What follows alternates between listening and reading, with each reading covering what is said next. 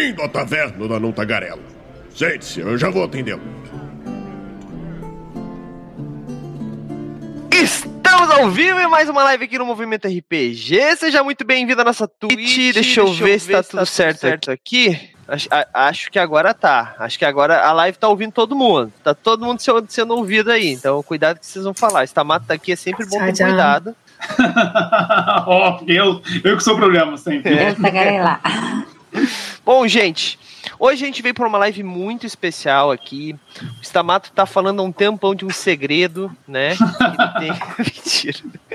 O segredo, gente, pra quem não tava aqui no dia, porque eu fui falar do livro e caiu minha conexão. Então, quando eu fui falar, caiu. Aí ficou todo mundo, caraca, nunca vamos sabia que, que, qual que era o que ele ia falar. E ficou essa brincadeira do As segredo. As três vezes que ele tentou falar do livro, ele caiu. As três vezes seguidas, assim, ele começava a falar, ele caía. Ele começava ele fala, ele cair. Daí a gente é, então deve ser algum segredo, deve ser marketing, alguma coisa assim.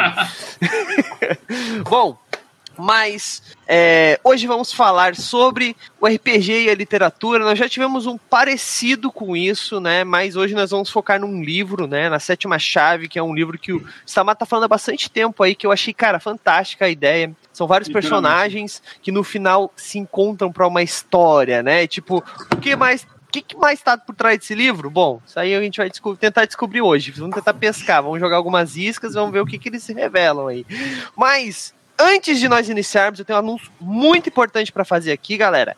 Que enquanto a gente estiver na live, vai ter um cupom de desconto rolando para comprar lá no site, né? Quer falar um pouquinho aí sobre isso? Quem quer falar um pouquinho sobre isso? Aproveitar aí. Bom, aqui no... o, o, link na, no chat, enquanto isso a Cristina pode falar. Enquanto Cristina, vai lá então. Tá bom. É, o livro está sendo publicado pela editora Pictus, então é, o site da editora é pictus.com.br barra a sétima chave, por extenso. E lá você encontra tudo sobre o livro A Sétima Chave, o mapa, a descrição, as sinopses, é, link para imprimir o mapa e também o link para comprar. E aí nós temos o cupom que vai durar durante, durante a live. Não sei se, se tá vocês vão falar agora o código já do cupom. Já. Já tá ali, ah, mas então para quem estiver tá. só ouvindo, é porque quem estiver só ouvindo vai estar tá no, no, Spotify no futuro ou no YouTube, né? Então, sorry, assista ao vivo. Já falei várias ah. vezes isso às 8 horas, toda segunda-feira, estamos aqui com o nosso podcast. Às vezes vocês pedem uma promoção dessa, se não tá ouvindo ao vivo com a gente,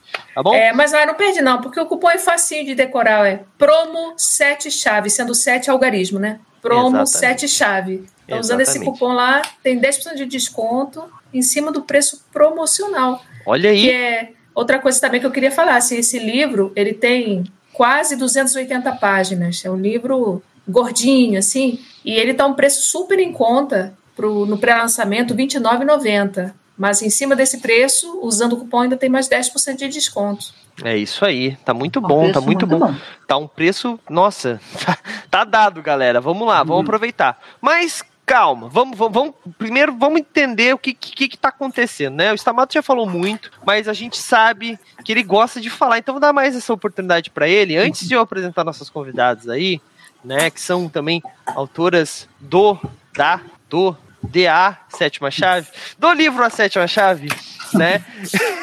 Gente, ó, eu, eu tô com três escritores aqui, o Stamato sabe que o meu português é tipo a minha quarta língua, né? Então, é, as, todas as outras que eu falo não existem ainda, então vão, vão com calma comigo, tá bom? Então, mas Stamato, faz seu jabá rapidão aí, a galera meio que já te conhece, então dá um espaço para tuas amigas aí falar, né, para as nossas autoras convidadas, mas faz teu jabá aí também, que eu sei que a galera quer saber quem, quem, quem é você, pra quem não te conhece. Eu não sou nem mais convidado, né? Pelo visto, já é, não, já, já, já tá na casa, já tá casa. Convidado. Eu sou Stamato, eu sou autor dos livros A Era do Abismo e sou também anfitrião da iniciativa Mochileiros do Multiverso, que une e fortalece autores e autoras nacionais através de expositiva e mercado editorial. E sou um dos autores da sétima chave que vamos falar durante essa live. Então, é uma honra estar aqui, obrigado. É isso aí, Stamato, como tu sabe, deixa os links ali pra galera saber, né? Pra galera clicar e Hoje tal. o link vai ser da sétima chave. Esse é o link que vai ficar aqui no chat hoje. É isso aí, é isso aí. Bom, Cristina, Cristina, desculpa, Pezel. Pezel. Ah, acertei. Se apresente aí. Obrigado, 50% de chance de acertar. Se apresenta aí para quem não te conhece, fala um pouquinho sobre teus livros. Eu sei que tu, tá. tu escreve uma coletânea, né? Tu tem vários livros da, do mesmo universo, eu tô errado? É, uma duologia, na verdade. Duologia. É, que é No Mundo de Quatória. É, uma, é um livro de fantasia. É uma história em dois volumes, né? E também escrevo contos para tenho alguns contos publicados em algumas coletâneas. O, o mais é, recente e importante, digamos assim, é o que foi publicado na coletânea Duendes, da editora Draco. Um conto de meio dark, assim, é, e que foi vencedor do prêmio Odisseia de Literatura Fantástica. E tem também uma coletânea de suspense e terror, só que essa só está em e-book. Que eu até queria ver se eu pegava aqui, mas não deu tempo. Que é Tétricos e Metálicos que tem dois contos dessa coletânea que foram semifinalistas do Prêmio Aberst de Literatura. É, é só digitar lá na Amazon, Tétricos e Metálicos, ou então Cristina Pézio, que vai aparecer tudo que eu tenho publicado lá. Pode ser adquirido e-book. Ah, e esse livro, Mundo de Equatória, interessante que ele tem e-book também e tem audiolivro.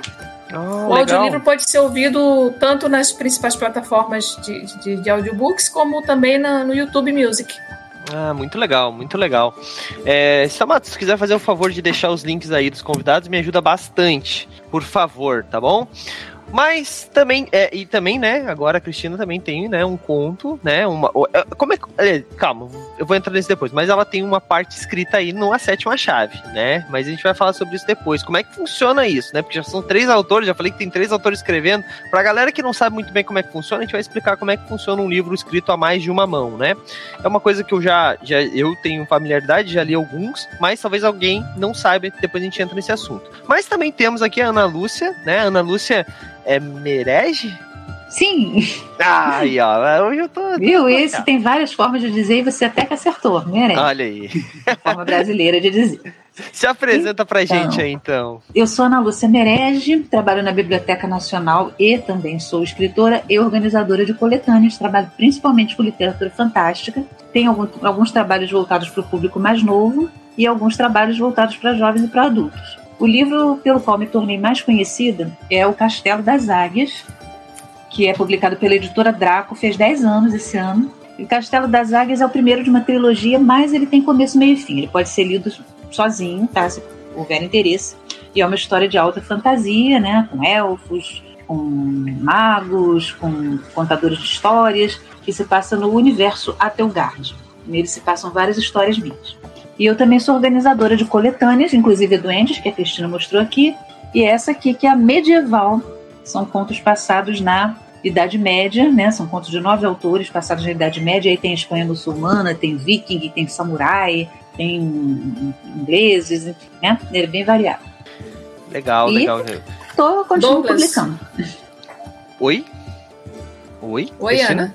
Não, não, eu só falei que eu continuo publicando. Estou sempre ah, publicando. Tá. É, é, que a Cristina me chamou? Não, eu te chamei porque eu, enfim, consegui pegar a capa do, do Tétricos e Metálicos pro pessoal ver a capa, né? Aham. Uhum.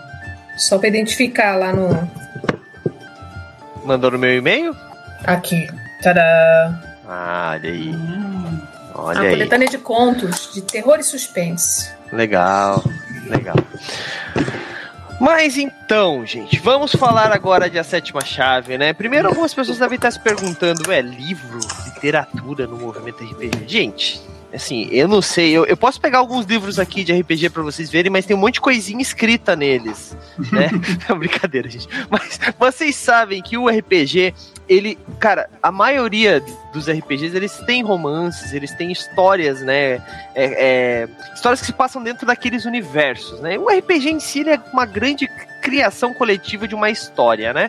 Então, a gente sabe que muito do RPG vem de inspiração de vários livros e coisa e tal, mas e o inverso também acontece. A gente sabe disso, a gente conhece autores aí que falam abertamente que as suas histórias atuais são de, de épocas que eles jogavam RPG, pegaram aqueles, claro, que tem uma adaptação, não é a mesma leitura, né? Não é o mesmo. Precisa de um ritmo diferente, mas sim é uma inspiração. Então, essas duas coisas são muito ligadas. E, como o Stamato está falando há bastante tempo, eu quero saber aí como é que funciona essa história. Porque a sétima chave, o que, que o Stamato já contou pra gente, tá bom? Pra gente já partir desse ponto.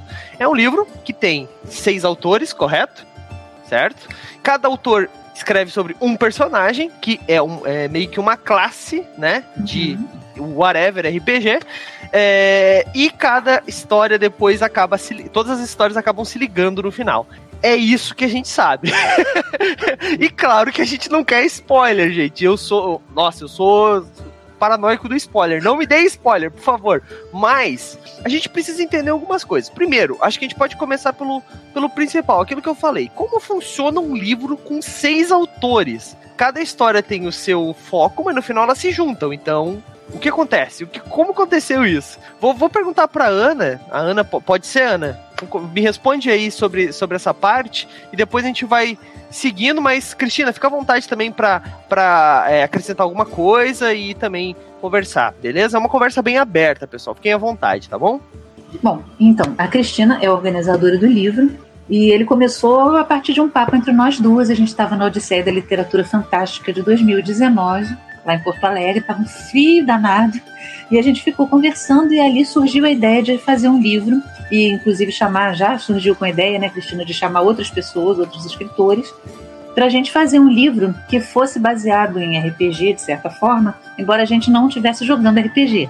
Mas a gente queria fazer um livro que brincasse um pouquinho com a ideia é, básica das classes, principalmente de D&D, né? Das classes, das raças, dos atributos, dos alinhamentos, enfim. Trouxesse todo esse universo, né? De, que familiar a pessoas que costumam jogar RPG ou, ou gostar de RPG, para criar contos é, dentro de um universo que nós, nós criamos ali mais ou menos, depois se desenvolveu, inclusive a partir de outros autores que criaram cidades, montanhas, né? E outros e outras é, coisas ali para dentro do, do mapa que a Cristina desenhou.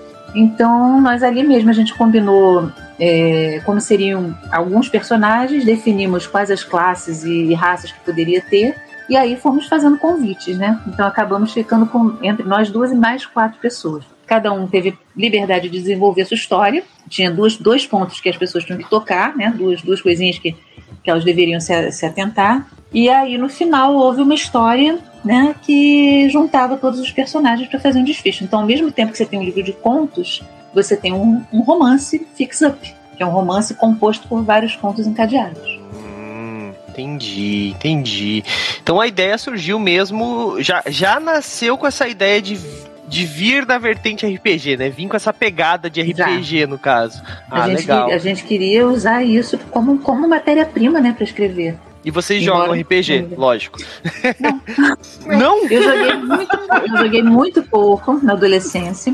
Eu lia muito aqueles livros tipo Enrola, Desenrola e tal, e eu gosto muito de leituras. Eu li, li Dragonlance, né? Li várias histórias que, que têm a ver com isso. E muitos amigos jogam. Hoje a minha filha joga, inclusive ela joga D&D também, ela joga Strade, ela joga, joga, joga vários outros, né? Minha Sim. filha tem 20 anos. É, tem Mas dois outros não. autores da, da coletânea que são Os outros jogadores, autores da além do coletânea Bernardo. quase todos. É. A Liege de Toledo, que é a única que não é do Rio de Janeiro ou, ou Niterói, ela, inclusive, o primeiro romance dela, O Enigma da Lua, ele se baseou nas campanhas de RPG que ela fazia. Ela Legal. hoje retirou ele, né? O Bernardo também, né, Bernardo? Acho que. Não sei, você jogou? Chegou a jogar RPG? Da era Eu tenho um dado tatuado na Não. mão, Eu tô perguntando mas se o não Da Era Era. do Abismo, Era Não. do Abismo nunca foi um RPG. Nunca foi RPG. Já, já. Ainda. Calma. Ainda não foi, ainda não, ainda, ainda. A do Abismo se mantém na dimensão da literatura ainda. E os outros dois, o João Paulo Silveira e o Diogo Andrade, jogam também. Entendi, entendi. E a Cristina também nu- nunca jogou, então nunca teve experiência, no caso.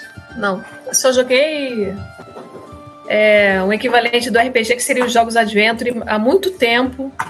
Provavelmente antes de vocês, vocês você nascer. A gente, inclusive, falou da. que nós, de- nós jogávamos jogos RPG. online. é, online não, eram jogos de Adventure muito similares a um RPG, só que era no computador, né? E eu jogava Ah, sim. muito, eu era muito viciada nisso. Só que aí depois é, parei de jogar isso e tal. Aqueles Lucas Arts fazia né? muitos desses. É né? isso. Sim, sim, eu Ah, joguei é- é- também. era o que- É que não era novo pra click? mim, né? Mas Era point and click ou era texto que você jogava?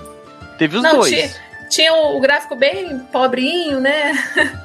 Mas era muito texto, assim, inclusive. Texto, é, então. Eu, Tem um pouco de inglês que eu sei hoje, Theory. Eu aprendi, assim, eu não sei falar inglês fluentemente, mas eu consigo ler livro em inglês, eu consigo ler inglês, assim, normal.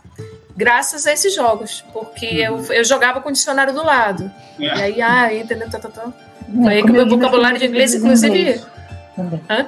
Foi como eu li meus primeiros livros de inglês também. Tinha aquele inglês da escola, que eu nunca fiz curso só. E aí eu comprei, porque ficava muito mais barato do que comprar as traduções e tudo. E aí eu fui lendo com um dicionáriozinho do lado. Chegou no final do Silmarillion, eu já falava inglês. Olha que o Aham. meu inglês veio um monte de livros de RPG. O meu irmão, inclusive, ele comprou, só de teimoso, ele comprou o livro do mestre e o livro do jogador de D&D em inglês. E a gente usava, a gente, a gente, até, a gente falava muito até, tipo, de, ah, eu vou dar shard, shard que é a investida, né, que é um golpe. A gente, a gente usava muito termo em inglês também. E eu prefiro material traduzido, particularmente. Mas por hábito, que você acaba sabendo como o jogo funciona, e você folheia o livro e tá tudo em inglês, eu comecei a aprender muito, muito, muito. Muita, assim. muita gente tem, esse, tem esse hábito, é bem comum, assim. Às vezes a gente também fica assim, como é que é o termo em português mesmo? É, acontece, Não, acontece. a minha Não, filha, minha filha é assim, eu vou castar um feitiço. É, Eu vou summonar não sei quem. Eu Isso. falei, minha filha, você não vai summonar, você vai invocar. Você não vai castar, você vai lançar os dados. vou rilar, tanca, tanca É. que eu É, vamos, vamos falar de tradução aí. É, bo- é importante tradução. Nosso, o nosso amigo, o mestre Herpes, trabalha com tradução, ele tá aí no chat aí. A gente É, gosta de tradução. Uma das viu? questões de tradução foi a questão do feiticeiro e do mago, né, Ana? Sim. Sim, porque tinha um personagem que eu, eu fiquei na dúvida. A Cristina escreveu que era feiticeiro, né? E aí eu falei, Cristina, mas ele é um feiticeiro ou ele é um mago? Porque, assim, né? Já que a gente está seguindo a terminologia, né? Aí ela foi e pesquisou e tal. De novo. Não, já tinha pesquisado, aí me mostrou a pesquisa dela. Não, é um feiticeiro. É, porque na literatura, tipo, Harry Potter é um bruxo, mas se fosse adaptar no D&D, ele seria um mago, pro, Ele na, na seria um perspectiva mago. do D&D. Ele seria um mago, ele é o cara que estuda pra, pra dizer. Mas- quer dizer, na verdade. Na não. verdade, Na verdade, É, ele, ele é tem um o dom misto. da magia. Ele tem o Exato. dom da magia. É, então, lógico. Porque quem não tem o dom da magia não consegue desenvolver só com estudo.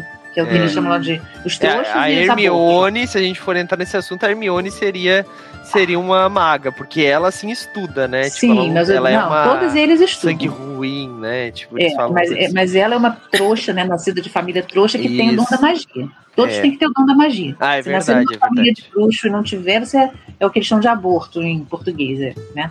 Que é o, Ah, aquele ok. zelador deles, por exemplo, né? Que é o cara da, Isso. da família bruxa, mas ele tá no universo bruxo, mas ele não consegue fazer magia nenhuma. Né? Uhum. Sim. Já no, no- no universo que eu inventei, você Tem o pode ter o dom do da magia ou Walder não. Frey, cara, sabia? O Valder Frey, que é um dos mais malignos do Game of Thrones, é esse ator aí, inclusive. Eu adoro- ele no Game of Thrones. Mas é. Mas, Magia. mas o assunto hoje é a sétima chave. Vamos falar Sim, o que vocês estão, vocês estão Como segurando que é a magia? aqui, como é que é a magia na sétima chave? Como é que vocês desenvolveram esse lado mágico? Porque eu escrevi um paladino, então eu tô vendo mais como É, porque, porque o Bernardo tá, tá perguntando isso, é porque os pobres dos autores não tiveram acesso ao desfecho da história. Sério? Eles não sabem como, como termina. A gente só deu umas pinceladas, ó, vai acontecer mais ou menos É isso. e tipo tal, mas aí Marvel, cada um tem o E seu só roteiro. quem teve que- acesso foi é. a editora Isso. e a revisora. Olha que injusto comigo isso. Até hoje não sei o que ele acaba. Não, porque é o seguinte, Douglas, assim, cada um es- é, escreveu sobre um personagem, né? E aí, como a Ana falou, tinha que atender a dois requisitos, que eu não vou entrar em detalhes aqui. E também outra coisa interessante que eu posso falar é que era obrigatório que no conto de cada um é, ele encontrasse um personagem do colega. Aí tinha que haver um cruzamento de personagem. Poderia ser assim, é, uma, uma coisa muito passageira, assim, uma coisa muito quase um encontro assim sem muito compromisso, ou poderia ser uma participação mais efetiva, né?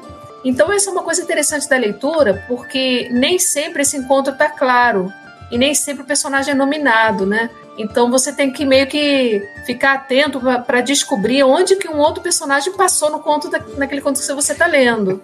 Essa é uma coisa divertida. E a outra coisa, assim, que eu escrevi o- um dos contos, mas eu também escrevi o conto final. E aí eu tive que esperar todos os escritores terminarem as suas histórias, tentar pegar um pouquinho da psicologia de cada personagem é, e escrever o conto final que ficasse é, verossímil e que amarrasse todas as pontas e que tudo ficasse é, minimamente coerente, né? Claro. Mas, na verdade, é, eu sabia que ia ser difícil, mas a proposta lá no início, quando a gente convidou os autores, a gente deu um guideline para eles do, do, mundo, como é que o mundo funcionava, o que, que tinha acontecido no passado naquele mundo, o que estava rolando agora, o que que o que estava na iminência de acontecer e que eles precisavam agir. Então, esse guideline é, embasou muito, né, é, esse fechamento. Mas mesmo assim foi um pouco trabalhoso, né, mas a gente conseguiu conseguiu alinhavar tudo e ficou bem bacana. E os autores não sabem o que aconteceu no final. é, eles têm uma noçãozinha, né? A gente falou, olha, é, que o personagem vai acontecer isso aqui, tá bom? É, a gente pediu autorização. Olha, o teu vai é. morrer degolado, tudo bem? eu, fui, sinceramente. Eu, vai pisar no chiclete. Mas eu, particularmente, não, não teria, assim, ressentimento se matasse meu personagem, não. Eu, sinceramente, eu não. Eu, ó, outra coisa legal, aqui, ó o mapa ele tinha uma versão inicial, mas os, os, os autores tinham a liberdade de criar cidades ou até lagos, montanhas, e pediu, eu quero um lago no sul do mapa, eu quero uma cidade no noroeste do mapa, a cidade vai se chamar tal. Aí, aí eu, eu coloquei essas cidades. Então, o mapa que tem no livro hoje, ah, ele está projetando ali. O mapa que tem no livro hoje, ele é um mapa construído conjuntamente, porque ele era bem mais vazio e os autores foram acrescentando cidades, vilarejos. É, isso é muito legal. Isso é muito. É, aí a gente entra naquele ponto, né? Porque é, o RPG, eu sei que vocês não jogaram tanto, mas vocês têm uma ideia de como é que funciona, né? Porque no RPG, no, normalmente, as pessoas vêm de uma linha onde uma pessoa narra e os outros jogam. Ok. Acaba que os jogadores têm uma certa interação, mas é muito menor do que o mestre. Eu vim de uma linha de RPG bem diferente, onde todos narravam, a gente se revezava, então eram pequenas histórias, todas no mesmo universo. E daí era uma era literalmente um universo compartilhado, onde a gente ia inserindo coisas dentro desse universo. Então, isso também é uma, uma uma vertente da RPG que eu acho muito bacana, porque é, é, assim, uma pessoa tendo uma ideia é uma coisa, várias pessoas tendo várias ideias e se unindo numa ideia final, claro que às vezes vira uma bagunça, né? Precisa ter alguém para organizar né? Mas no final das contas acaba se tornando uma coisa grande, uma coisa grandiosa, uma coisa muito, muito maneira mesmo. E essa é uma das vantagens da RPG. Eu achei muito legal essa, essa ideia, né, de que os autores iam inserindo esses pontos na história, né, de, de no mapa, porque, cara, isso me lembrou muito dessas épocas de RPG onde a gente ia montando o mapa todo, assim, depois ia fazendo pinturas por cima, tipo, quem dominava tal região e tal. Cara, nossa, que nostalgia. Isso é uma uhum. coisa muito divertida mesmo, achei muito legal. Foi então, bem assim, assim mesmo, na verdade, porque até no RPG, tipo, acontece do jogador chegar, ah, mestre, meu personagem morava numa vila que ficava perdida numa floresta, tudo bem. E o mestre não tinha isso, mas agora então vai ter, né? Sim. Então, Eu acho é, que se, se, não, se não contraria a, é. o andamento lá da história muito, você, tipo, que, qual é, diferença não... faz? Tá, eu botei Sim. floresta tenebrosa. É. Aí o cara fala, ah, na floresta tenebrosa tinha uma família de lenhadores que morava escondidinha. Tem problema? Não. É, isso foi, foi isso que rolou nas contas. Né? O, meu, o, meu conto, por exemplo, eu comecei a, comecei na cidade e eu não sabia se eu ia pegar ou um rio, ou o mar, ou se eu ia andando na história, eu estava ainda decidindo isso, e uhum. acaba tendo a cidade e a floresta. E que eu saiba, isso foi inserido no mapa conforme eu fui conversando com a Cristina, por exemplo. Né? Então foi, teve essa coisa muito, é, muito colaborativa. E teve cidades que mudaram de lugar para para conveniência da dinâmica dos contos, né? A gente precisou mudar uma cidade para ela virar meio portuária, a outra precisou descer mais para o sul para para triangulação ali fazer mais sentido. Foi muito até legal. Pro, até para no final ter uma convergência, né? Porque é. às vezes, pô, esse personagem passou na história do outro, mas ele passou o tempo todo da vida dele no norte. Peraí. É, é, isso, isso eu imagino que tenha. É, isso, isso é legal também uma experiência minha antiga aí. É, até eu não sei se tem alguém aí da, da, época que jogava comigo que tá assistindo. Eles assistem, mas eles assistem na televisão, esses safados, daí não ficam no chat. que... Pega o celular, pô. Pega, pega o celular, televisão, comenta pelo celular e sem televisão, pô. É, é, é, isso aí. Porque assim, é, a gente jogava e daí eles, cada um criou a sua história, e no meio das histórias eu fazia uns flashbacks. Né? Flashbacks da história do, do passado dos personagens, daí os outros jogadores jogavam como NPC, como se fossem NPCs, né? E todo mundo jogava jogava a história do passado. E a gente foi desenvolvendo as histórias dos personagens ao longo do tempo. E daí, com o tempo, como era um, um cenário que eu tava desenvolvendo na época, esses lugares foram inseridos nesse cenário e às vezes eles chegavam nesse cenário. E o mais legal foi quando eles trocaram de personagem, porque morreu, etc. E eles foram nesses lugares que não pertenciam àquelas histórias, mas aquele lugar existe no mapa. Então eles vão até lá, sabe? Isso, isso é muito legal, é, porque se torna literalmente uma coisa viva, né? E um livro, quando ele, eu acho que quando ele se torna uma coisa viva, uma coisa com mapa, principalmente. Se bem que a maioria dos livros de fantasia hoje nós temos, né? O pessoal tem o costume de fazer os mapas. Só que assim, às vezes a gente lê alguns livros de alguns autores, não vou citar aqui, sem relevante, que tu olha assim, tem, ah, que mapa lindo, mas a história se passa em um ponto, daí tu fica, mas o que que tem lá? E o cara nunca escreve o que que tem lá, e daí tu fica tipo, e isso é legal, esses com vários, olha aí, se identificando. Não, ah. eu vou, vou falar um ponto, o que que acontece? É muito comum que os livros sejam séries, né? Você tem trilogia, pentalogia, decalogia. Então, o que, que acontece? Por exemplo, o Castelo das Águias, que é o meu primeiro livro, se passa apenas no Castelo das Águias e na localidade que tem ao redor. Tem uma floresta, tem uma, uma vila, Brindavan.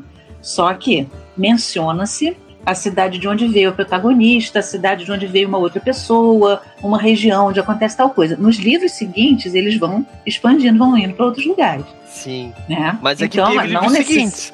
Tem livros é... seguintes, mas a pessoa pode ler um só, mas não, mas são mencionados os lugares, é para deixar até a pessoa. Sim. Hum, mas, mas, de onde você eu veio? Digo... Eu vim do oeste, eu vim do, do norte. Mas ah, isso é legal. Leste. Eu tenho é. um problema com mas quem escreve um aqui. livro único com um mapa gigantesco que nunca vai desenvolver, porque ele desistiu, já tá em outra série, já tá escrevendo outras coisas. Ah, e quando, e quando escreve o segundo livro, ele expande para outro lado e continua aquele canto lá. Não, ou, ou continua no mesmo lugar, o que é muito pior para mim.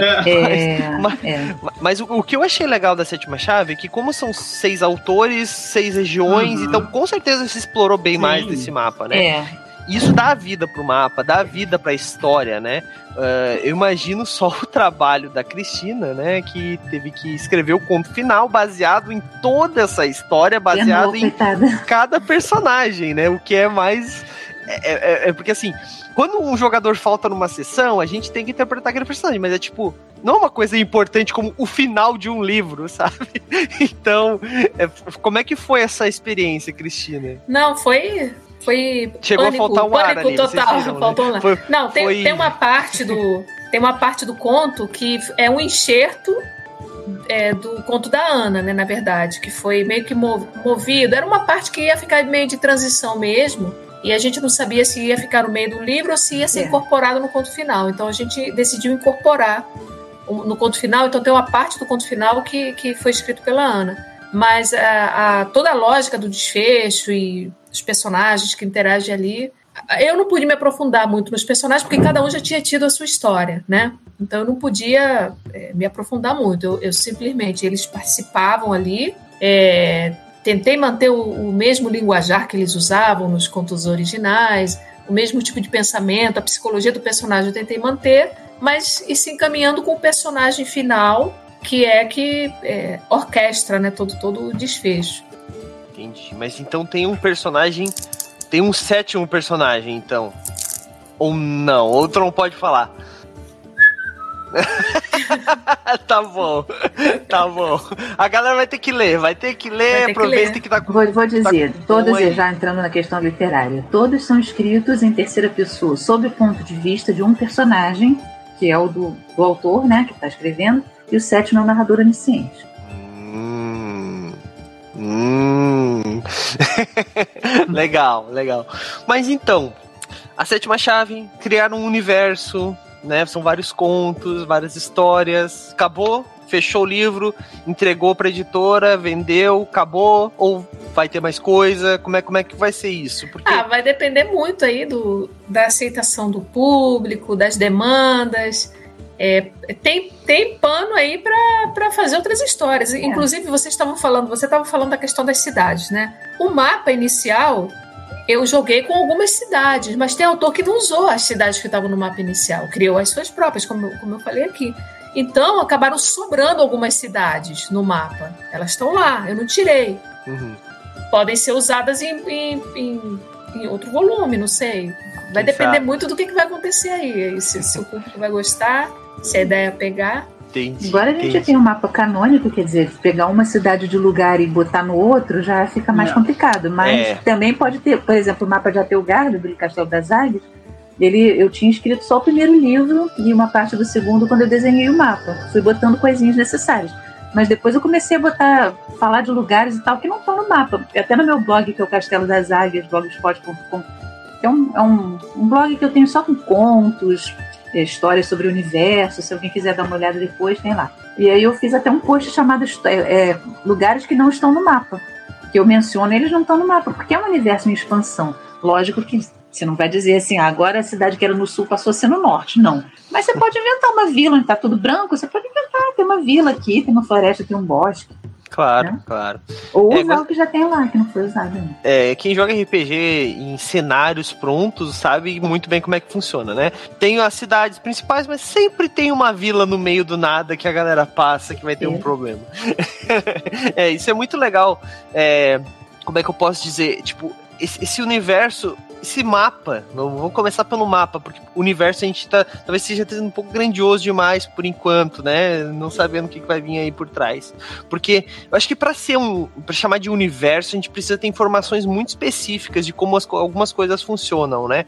E aqui por enquanto o primeiro livro, dependendo do que a galera achar, né? No futuro, quem sabe, um universo, mas por enquanto nesse mapa é, dá pra ver que tem algumas terras, né? Eu tô explorando o mapa, olha só, jogador de de D&D é complicado, né?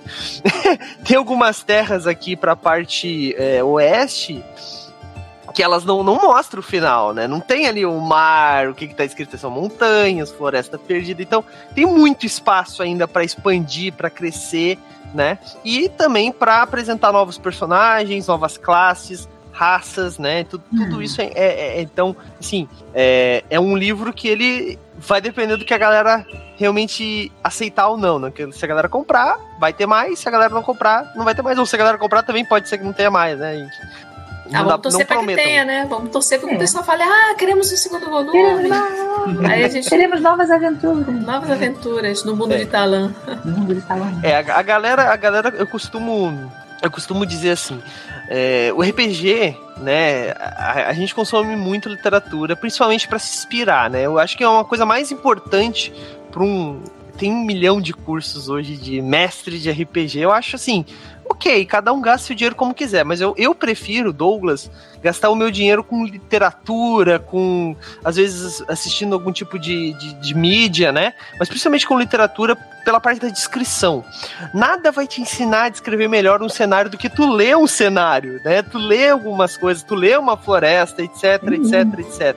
Então, assim, é, eu acho que pro RPGista, pro narrador e para o, o jogador também, a leitura, a literatura, ela é muito importante.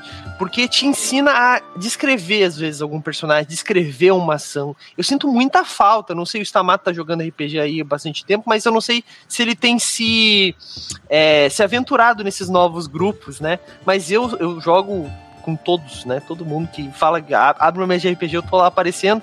Então, assim, eu sinto muita falta da parte da descrição de como é que é um ataque, de como é que é isso, de como é que é aquilo, que é uma coisa que veio de mim ah, naturalmente por ler. Tu lê um livro, tu vê algum autor descrevendo determinado golpe, fazendo determinada ação, etc, etc, e tu, tu pega aquilo, querendo ou não, tu copia aquilo, tu, tu grava na memória como é que funciona um combate, porque assim, a gente não tem vivência de combate hoje em dia. Tem algumas escolas e tal, mas, né, não é pra todo mundo. Então acho que na literatura é o meio mais barato, gente, independente do valor de um livro, pra você ter essa experiência, essas outras vidas, né? E depois você aplica isso no RPG. Eu, eu sinto que é, a gente tá com um problema muito sério, que as pessoas pararam de ler tanto, né? E querem jogar RPG. Às vezes algumas pessoas vêm falar assim: Ah, Douglas, tem vaga na tua mesa? Ou tô procurando pra jogar. Daí eu falo assim: Ah, beleza, lê esse livro aqui. Eu quero, pô, mas tem 300 páginas esse livro. Daí eu falo: Não, relaxa, tu não precisa ler o livro todo, tu só precisa ler a parte do jogador. Pô, mas são 20 páginas. Porra, aí não dá, aí não dá. Tá, mas tu quer que eu faça o quê? Que eu faça um, que eu leia pra ti? Então, então assim, eu sinto isso, assim. Vocês que estão no mercado editorial devem estar, pô, muito mais cientes desse problema, mas eu quero saber assim, vamos lá, vamos pegar esse jovem que não gosta de ler e vamos tentar fazer, assim, ó, por que a sétima chave deve ser lida, né? Porque eu acho que assim, a gente tem uma coisa interessante aqui. Porque por mais que o cara não seja um. a- às vezes eles têm desculpa que é o seguinte. E às vezes eu falo jovem, mas não é o jovem, tá? É, é- é um, é, um, é uma persona, porque não são todos jovens. Eu conheço pessoas de 30, 40 anos que não gostam de ler. É, você sabe que, que, que é de você que eu tô falando. É a pessoa que edita esse podcast aqui, olha só.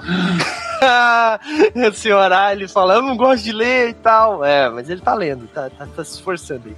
Mas eu pergunto pra vocês. é, a sétima chave com toda essa dinâmica de vários autores, né? De vários, vários personagens. Pra essa galera que não gosta de ler, que fala, pô, mas é que eu me perco na história, às vezes eu não tenho tanto tempo pra ler. Consegue ler capítulo de um personagem, ficar um tempo parado, capítulo de outro personagem? Como é que funciona essa dinâmica? Vamos tentar incentivar essa galera. V- vamos lá, vamos começar pela Cristina. Cristina, vende teu peixe aí. Fala É. que- como que ele pode ler isso. É um dos pontos positivos, assim, tem até um, um- um- uma live que a gente fez que a gente falou dos cinco motivos para comprar e tal. É, um dos motivos é exatamente esse, o fato de serem histórias é, independentes entre si, você pode ler elas em qualquer ordem, exceto o último ponto. Você pode ler elas em qualquer ordem e você vai perceber que cada história tem um estilo diferente, né? Porque cada autor imprimiu em cada história o seu próprio estilo, né? Então, umas têm mais ação, mais luta, mais briga, outra é uma história mais poética, mais de reflexão, é, e assim vai. São vários estilos mesclados. É, os contos são contos, é, não são contos muito curtos, né? tanto que o livro todo tem 300 páginas, mas assim, é, é uma leitura rápida. Você consegue ler um conto desse, sei lá, meia Um hora, consegue, né? É. Não, você consegue ler. Depende, depende da É, depende velocidade do de cada um. é porque eu, eu tenho né? leitura dinâmica, então eu, eu leio muito rápido, assim. Mas é, é uma leitura rápida, você consegue é, é, pegar o início, meio e fim de cada história rapidamente. Pode ficar um intervalo sem ler. Agora, quem não, não lê na sequência vai perder muito dessa coisa interessante de você encontrar um personagem no outro ponto. Ou de você pescar uma pista que tem ali, que vai ter a ver lá na frente, né? Entendi, entendi. Mas dá pra Ah, mas o e, e outra é um- coisa, é o, a linguagem é bem acessível, assim, não é rebuscada, é uma linguagem bem fluida, bem tranquila de se ler. Isso é importante. E, bom, e o livro tem ilustrações também bem legais, porque cada personagem ele é representado por uma ilustração que tem a ver com a, com a história, tem, tem a ver com alguma coisa da história. E no início de cada história tem uma ficha do personagem, então é, isso já permite que você entenda mais ou menos como é que aquele personagem vai interagir na história. É um livro fácil de ler, eu considero assim, é uma leitura fácil de fazer. Inclusive, ela pode ser lida por jovens também, não tem nenhum. Por, por, é, por, por um público mais. Mais jovem, que eu digo assim, de 12, 13 anos. A partir de 12, 13 anos dá para ler na boa também, porque não tem nada proibido para menores, né? Digamos assim. Ah, legal. É importante hoje em dia, né? Porque com, com o sucesso do Game of Thrones, né? Tipo, a galera exagerou, assim, né? Agora todo livro tem que ter de, né? Tudo um pouco, vamos dizer assim.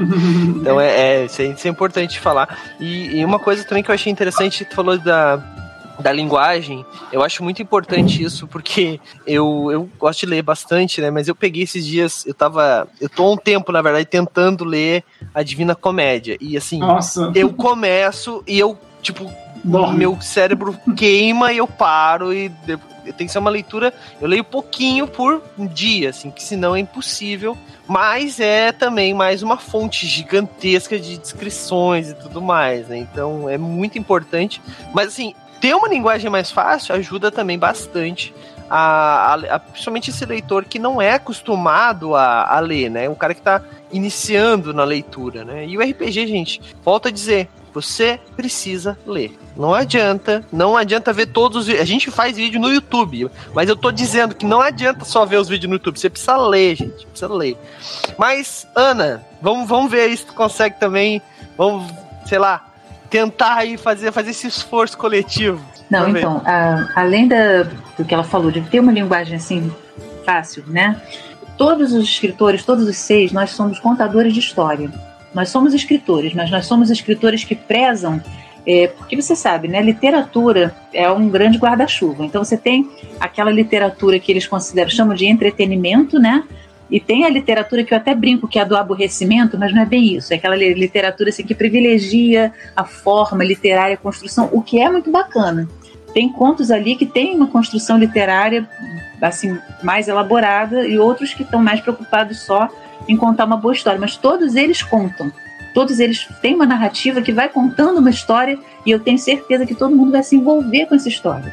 E outra coisa bacana é que, embora não nenhum conto seja propriamente um conto humorístico, ali, de propósito, assim, para fazer rir, mas a maior parte, não são todos, todos, mas a maior parte dos contos tem alguma coisa divertida, assim, alguma coisa que vai fazer a pessoa dar uma risada, achar engraçado, ou um personagem, ou alguma coisa que acontece com alguém, ou uma brincadeira que alguém faz, ou se você imagina, mas meu Deus, como é que esse menino tá dizendo isso? Sabe? Então, assim, eu quando fui ler os contos, eu tentei botar no meu conto, apesar de, dele ser um conto, assim, talvez ele um dos mais sombrios, não sei, né? Mas é, ele não é, não é fantasia sombria, não. Mas é pelas circunstâncias da minha personagem, ele é um pouco um pouquinho mais tenso, né? Mas eu, assim, notei em todos os outros, né? Principalmente dois deles ali, assim, uma pegada, assim, mais leve, né? Uma coisa assim leve, mesmo assim que você vai rir, né? Você vai rir com as coisas acontecendo ali. Então acho que é uma coisa de leveza mesmo, da pessoa se integrar na história e querer se identificar com os personagens, ou pelo menos assim, saber como é que aquilo vai terminar, como é que a pessoa vai resolver aquele embrólio. Legal, legal, legal, legal, legal. Vamos ver, vamos ver, vamos ver. Vamos ver se o Stamato também ajuda aí. O Stamato costuma atrapalhar mais que ajudar, mas vamos ver se dessa vez ele. Brincadeira. É porque o Stamato é sempre pior farpas, se, assim. Pior se a editora concorda, não, realmente o Bernardo é foda, ele aí que, aí que eu ia me aposentar.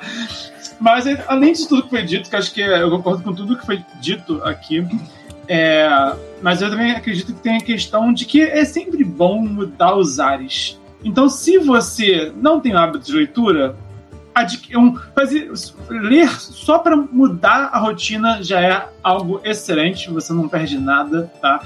E para quem já lê também, poucas pessoas já leram livros que foram escritos por mais de um autor. Geralmente as pessoas leem livros ou que são livros é, de um autor só, escreveu o livro inteiro, ou que é uma coletânea de contos totalmente separados uns dos outros, né, um, é, de vários autores. E esse é diferente de tudo isso, porque foi escrito por vários autores, mas é uma narrativa que se entrelaça, né, mas que segue um, um, um norte, todas as narrativas. Isso é algo que é muito incomum na literatura. Então, Seja você alguém que já tem o hábito de leitura ou alguém que não tem hábito de leitura, mudar os ares sempre faz bem para todos nós. E esse livro é o ideal para ter justamente várias vozes diferentes, várias, várias abordagens. Você com certeza vai.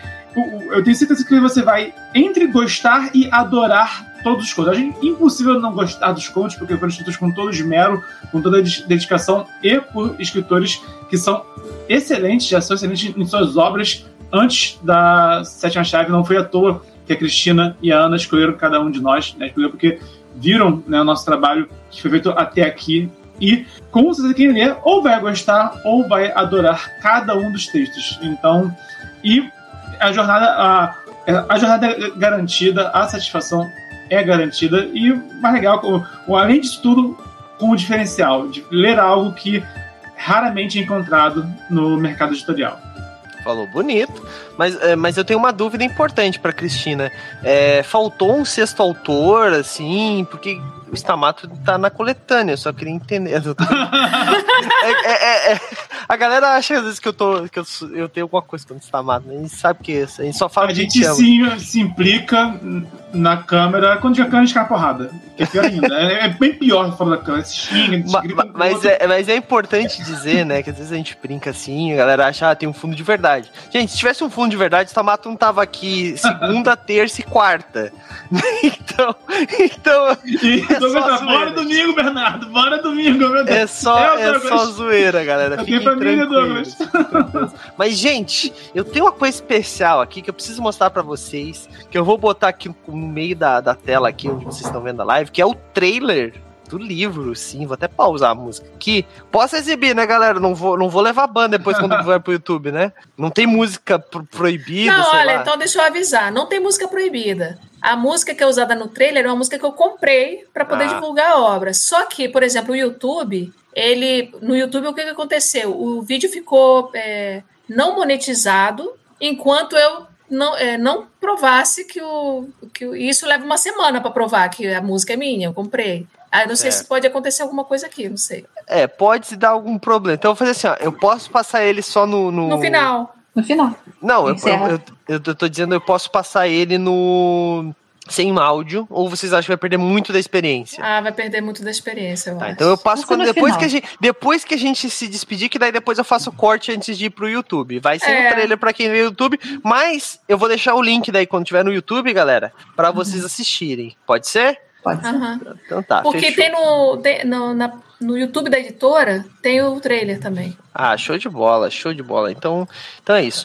Então, gente, vamos nos encaminhando aqui pro final de mais uma conversa da Taverna da Não Tagarela. Eu vou pedir então pro Stamato começar a fazer a apresentação para elas entenderem mais ou menos como é que funciona a nossa dinâmica de finalização, né? Que é basicamente fazer um jabá gigantesco aí, falar de tudo que quiser, botar link. Aproveitem que o espaço é de vocês. Stamato, começa aí pra gente. Depois vamos na Cristina e a Ana. Se quiserem, preparem os links ali, mandem pro Stamato já, que depois ele joga tudo no chat ali, que é importante. Por quê? Às vezes a gente não tem tantos acessos aqui. É, a galera, a galera, garela, nossa, o Garela. português. A galera costuma ver depois, por algum motivo que eu não entendo. Eu amo vocês que assistem no VOD, né, que é o, que é o tipo, arquivo de, de vídeos do, do Twitch. Amo vocês, mas se vocês assistirem com a gente às 8 horas, gente, olha só, vão perder cupom, perder o cupom de desconto. Olha aí, era só durante a live. Então, na próxima vez, tentem vir junto com a gente às 8 horas. Mas para quem trabalha, isso aqui é complicado. Mas, com os links ali, depois a galera consegue achar, consegue comprar. Aproveita que ainda tá com um um preço promocional, né? Mas, Tamato, tô falando demais, agora é teu momento. Vai lá, aproveita, jabá. Senhoras, e senhores, é uma honra imensurável estar aqui com a Ana e com a Cristina. Sempre divertido estar com o Douglas, apesar dos pesares. Eu sou Stamato, eu sou autor da saga A Era do Abismo. Sou um dos autores da Sétima Chave. O link está aqui no perfil, no chat. O cupom está aqui de novo também, então aproveita esse finalzinho de live, corre agora para garantir. E sou também anfitrião da Iniciativa Mochileiros do Multiverso, que fortalece autores e autoras nacionais através de dicas de escrita e mercado editorial. E obrigado quem ouviu, obrigado quem comentou. Vi que teve um comentário aqui do Irem Gustavo, que veio através da Ana e contou que me conheceu no BGS há exatos 10 anos. Eu lembro sim do Brasil Game Show. Mas a gente. Gustavo, a gente, a gente não era da, da Seven, não? Talvez? Você esteve na Seven? Talvez? Ou estou confundindo? Mas eu tenho sim uma vaga lembrança, Gustavo. Uma honra te reencontrar aqui.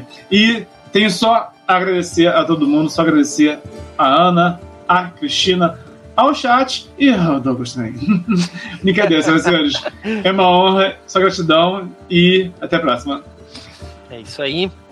E sobre os links das pessoas, estou botando aqui, ó, cristinapesel.com.br. Cristina, que pode, não pode foi- botar estante mágica. Isso, estantemágica.blogspot.com. Mais algum que vocês querem que eu bote aqui? Ana e Cristina? É, O meu é através da estante, chega no blog do Castelo. Show.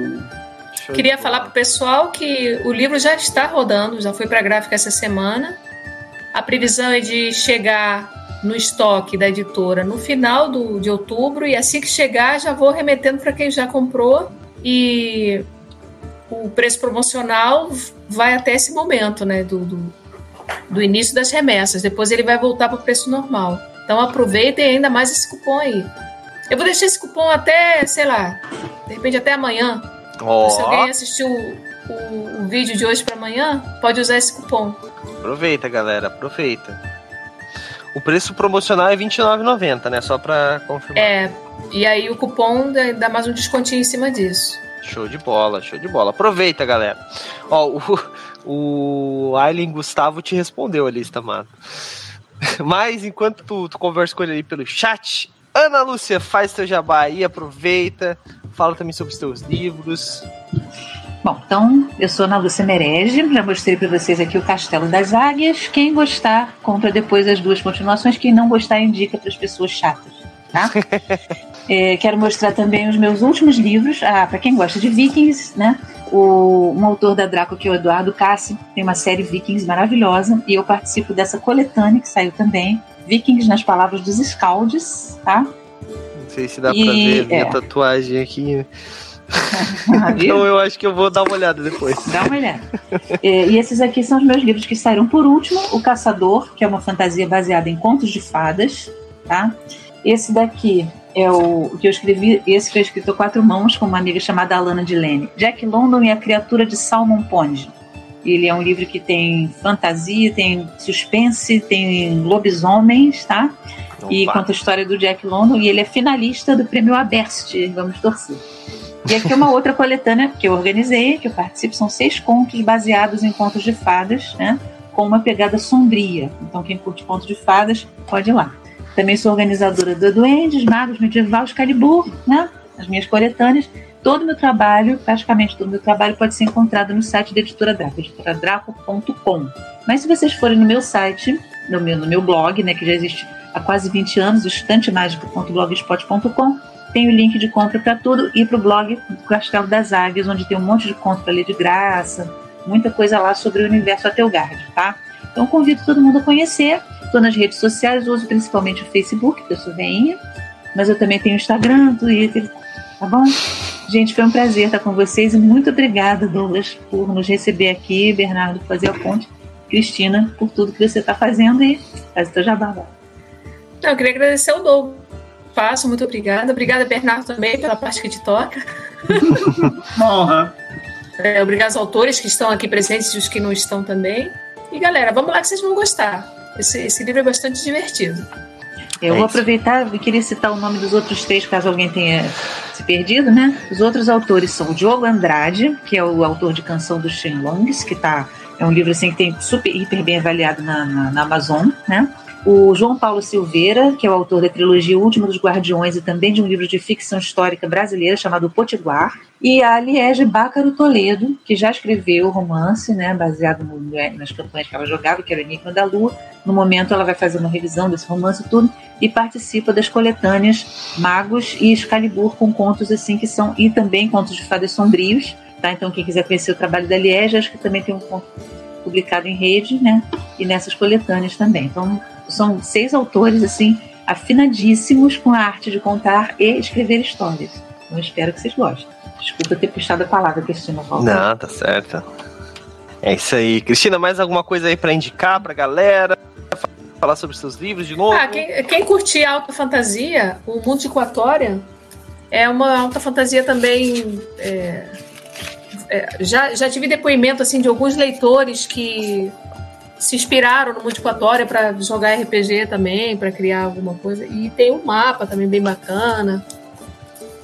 E tá no meu site lá, disponível no meu site. E tem umas promoções aí, porque tá, ele é distribuído em várias livrarias online. E tem umas promoções. Essa semana eu vi uma promoção desse livro aqui, sendo vendido por R$ reais em promoção da Amazon. Nossa! No outlet do livro. Então, cara, sete reais é, é dado, né? Ele custa R$29,90 normalmente, mas ele tem umas promoções que pipocam por aí. É um café. É. Praticamente um café. É isso aí. Bom, é isso então. Gente, queria agradecer a presença de todos aí, quem estava no chat, quem apareceu aí, né, no chat em alguns minutos, King Bomb tá sempre aí com a gente, a Mizzy Weezy, nossa nossa inscrita aqui no canal também, é, e para quem conheceu a gente hoje, né, apresento vocês o Movimento RPG. O Movimento RPG é um canal de RPG. Nós temos um site, na realidade. O site você encontra todos os dias é, conteúdos diários, né? Todos os dias conteúdos diários é óbvio, né? Mas você encontra conteúdos diários de gente que escreve bem, né? Eu não escrevo lá, gente, fiquem tranquilos, meu português não não, não serve para isso. Mas toda segunda-feira é, nós temos o nosso podcast aqui, que depois, gente, pô, perdi um, um, um pedaço e tal, você pode ver no VOD. Se ainda assim não conseguir ver, você pode ver no YouTube no futuro, né? A gente dá uma semana pelo menos para botar no YouTube por causa que a Twitch pede, então não é porque a gente quer. Mas quinta-feira, sem ser nessa de agora, na próxima, da semana que vem, tá em todos os agregadores de podcast, se você procurar pro Movimento RPG, tá bom? Lembrando que se você gosta de RPG e quer às vezes só acompanhar uma história Terças nós temos aqui com o Stamato, inclusive, a nossa campanha de Starfinder. Eu acho que acaba amanhã, inclusive, né? Depois teremos uma Realmente. nova campanha que eu não sei o que, que vai ser ainda, né? Não sei, não sei. Na quarta-feira temos o nosso D&D, para quem gosta daquele D&Dzinho clássico, quinta edição, é, com também, infelizmente, com o Stamato. É, nesse eu também estou jogando, nós estamos jogando uma campanha, uma campanha longa de D&D, só que são em vários cenários, então ele é bem uma pegada diferente. A gente começou num cenário meio genérico, fomos para Brancalone, um cenário que a Retropunk trouxe pro Brasil, e agora estamos em Heavenloft, então fomos de tipo fantasia comédia, fantasia espaguete, como eles chamam, pra terror. Então, assim, tá, tá, tá fantástico. Os personagens que vieram da fantasia espaguete saíram de lá e foram pro terror. Esse é um, um, um deles é o meu personagem, tá desesperado lá. É, e depois disso, aí, a proposta de toda essa temporada é que passe por vários cenários, vários é, cenários, alguns deles conhecidos, alguns deles criados pela gente. Então, aproveitem, galera, que você quer conhecer um pouco de cada um dos cenários oficiais de D&D e alguns criados pela galera. Quarta-feira, 8 horas da noite, tá bom? Sexta-feira nós estamos jogando Cult. Esse é pra quem gosta daquele terror pesado, pesado mesmo. Mais 18, tá bom? É, coisas bem pesadas acontecem lá. Mas também é, dá pra assistir. A gente é mais. É, é descrição, né? O pesado que eu digo é descrição. Então vá com a sua, sua conta em risco, mas fiquem tranquilos, a gente não vai mostrar nada na tela, tá bom? Fiquem. Não vai ter imagem, tá? Ah, e neste domingo, se os patronos resolverem, né, Stamato, teremos a nossa live dos patronos, que é a nossa one shot. Inclusive, amanhã sai a primeira parte da one shot que aconteceu no mês de setembro. É, vai sair lá no nosso YouTube, editada bonitinha, tá bom? É, falei de patrono, só vou fazer esse jabá rápido, já que eu tenho que liberar os convidados aqui. É, o patronato do Movimento RPG é uma forma que você tem de ajudar o Movimento RPG. Custa 5 reais por mês, a partir de 5 reais por mês, e você é, concorre a várias coisas maneiras aí. Nesse mês de outubro, um dos patronos ganhou um Brancalônia. Na verdade, vai ganhar, porque o Brancalônia ainda está em pré-venda. Mas assim que sair da, da gráfica, já vai direto para esse patrono sem custo adicional nenhum. Então ele apoiou com 5 reais por mês aí, todos os meses, né? E ganhou um livro que custa 140 reais. No mês de novembro, nós vamos dar para um patrono um é, Starfinder, que é um livro de 180 reais. Então imagina, você entra esse mês com 5 reais e ganha um livro de 180 reais. Gente, tá muito barato. Aproveita, tá bom? É movimentorpg.com.br barra patronos. E tem muitas outras novidades aí no nosso patronato. No mês de novembro nós vamos anunciar o segundo nível de patronato. Então vai ter as chaves, é, como chama, nós estamos chamando de é o baú épico e o baú simples, né? O de 5 reais vai ser o baú simples e o baú épico ele vai ser um valor um pouco maior. Quem tiver várias chaves, ô Douglas, chaves, como assim? Calma. É, cada 5 reais garante para você uma chave por mês. Então, se você tá desde janeiro, por exemplo, com a gente, você já teve chave janeiro, fevereiro, março, abril, maio, junho, julho, agosto, setembro, outubro. A gente tá no mês 10, né, Bugo? Então, são 10 chaves que você tem. Você pode converter essas chaves simples em chaves épicas. E daí, com isso, você concorre a esse baú épico, que vai ter uma recompensa épica, lógico, né? Mas, Douglas, o baú, o baú simples vai ficar diferente? Não, mesma coisa. Um livro físico por mês, um PDF e é, uma aventura pronta, impressa, bonitinha, encadernada na sua casa, tá bom? Então você é, vai concorrer a esses três prêmios todo mês, tá bom? É isso, deixei o link aí no chat. Acho que é isso, né? Acho que eu tenho mais uma coisa para anunciar que é importante aproveitar esse, esse, esse gancho. Em breve nós vamos ter no Movimento RPG uma nova linha de postagens que vai ser contos, é, vai ser contos não, a gente vai pegar literaturas como, por exemplo, a Sétima Chave, ler ele, fazer uma resenha. Dessa resenha nós vamos dar um plot para aventura para você que quer uma aventura rápida assim, uma coisa bem simples. Vamos lançar lá e futuramente fichas desses mesmos personagens, tá bom, galera? Então, quem gosta de literatura, Movimento RPG agora também vai ter resenhas de literatura, tá bom? E... Muito bom. Mas é isso, a gente vai encerrando mais uma live aqui. Eu espero que eu tenha divertido vocês, informado. Valeu. Tchau, tchau. Obrigada, boa noite a todos. Tchau, boa noite. E aí, você gostou? Acesse todas as segundas às 20 horas twitch.tv barra mrpgoficial.